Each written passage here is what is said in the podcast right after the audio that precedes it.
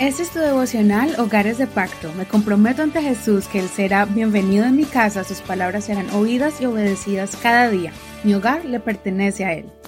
Agosto 5. El proceso de la tentación. Santiago capítulo 1, verso 1 al 15, versión Reina Valera actualizada 2015. Santiago, siervo de Dios y del Señor Jesucristo, a las doce tribus de la dispersión. Saludos. Hermanos míos, Tengan por sumo gozo cuando se encuentren en diversas pruebas, sabiendo que la prueba de su fe produce paciencia, pero que la paciencia tenga su obra completa para que sean completos y cabales, no quedando atrás en nada. Y si a alguno de ustedes le falta sabiduría, pídala a Dios, quien da a todos con liberalidad y sin reprochar, y le será dada. Pero pida con fe, no dudando nada, porque el que duda es semejante a una ola del mar, movida por el viento y echada de un lado a otro. No piense tal hombre que recibirá cosa alguna del Señor. El hombre de doble ánimo es inestable en todos sus caminos. El hermano de humilde condición gloríese en su exaltación, pero el rico en su humillación, porque él pasará como la flor de la hierba.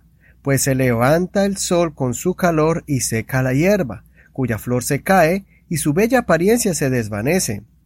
De igual manera, también se marchitará el rico en medio de sus negocios. Bienaventurado el hombre que persevera bajo la prueba, porque, cuando haya sido probado, recibirá la corona de vida que Dios ha prometido a los que lo aman. Nadie diga, cuando sea tentado, soy tentado por Dios, porque Dios no es tentado por el mal, y Él no tienta a nadie. Pero cada uno es tentado cuando es arrastrado y seducido por su propia pasión.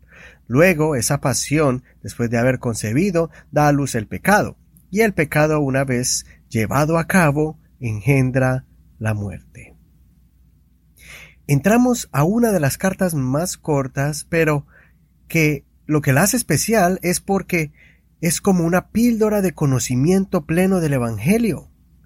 Alguien dijo que la carta de Santiago es como un resumen de todo el Nuevo Testamento comprimido en cinco capítulos. Una persona dijo que si le dieran a escoger quedarse con un solo libro de la Biblia, se quedaría con la carta de Santiago, porque es una carta donde muestra cómo poner en práctica con acciones claras la fe en Cristo Jesús, demostrándola con obras que Dios quiere que hagamos. En el primer capítulo encontramos una infinidad de temas explicados en versos cortos semejantes al estilo de los proverbios o los salmos. Una de tantas lecciones es la explicación que da en cuanto al desarrollo del pecado. Todo comienza con una debilidad, o sea, la atracción a algo que te va a hacer daño, y comienza en ese deseo que está escondido en el corazón. Cuando se presenta la oportunidad de acercarse a eso malo, la persona toma la decisión equivocada de tomar eso prohibido en sus manos y caer en la trampa del mal deseo. Eso se llama concupiscencia. Después de haber caído en la trampa, se convierte en pecado y ese pecado te guía a la muerte. Esta explicación es necesaria para que no caigamos en el error de culpar a Dios por haber permitido que hayamos caído en tentación y estemos sufriendo las consecuencias por ese fracaso.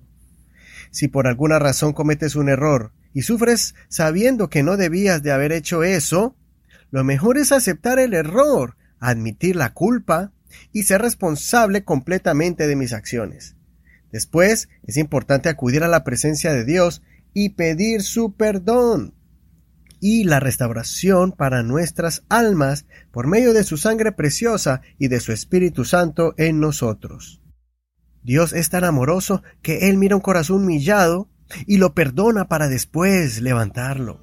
Lo importante es aprender del error, no volver a cometer la misma falta y seguir el consejo del apóstol cuando dice que si necesitamos sabiduría, pidámosela a Dios que Él nos la dará en abundancia. Consideremos, ¿estamos coqueteando con algún deseo que va en contra de la voluntad de Dios?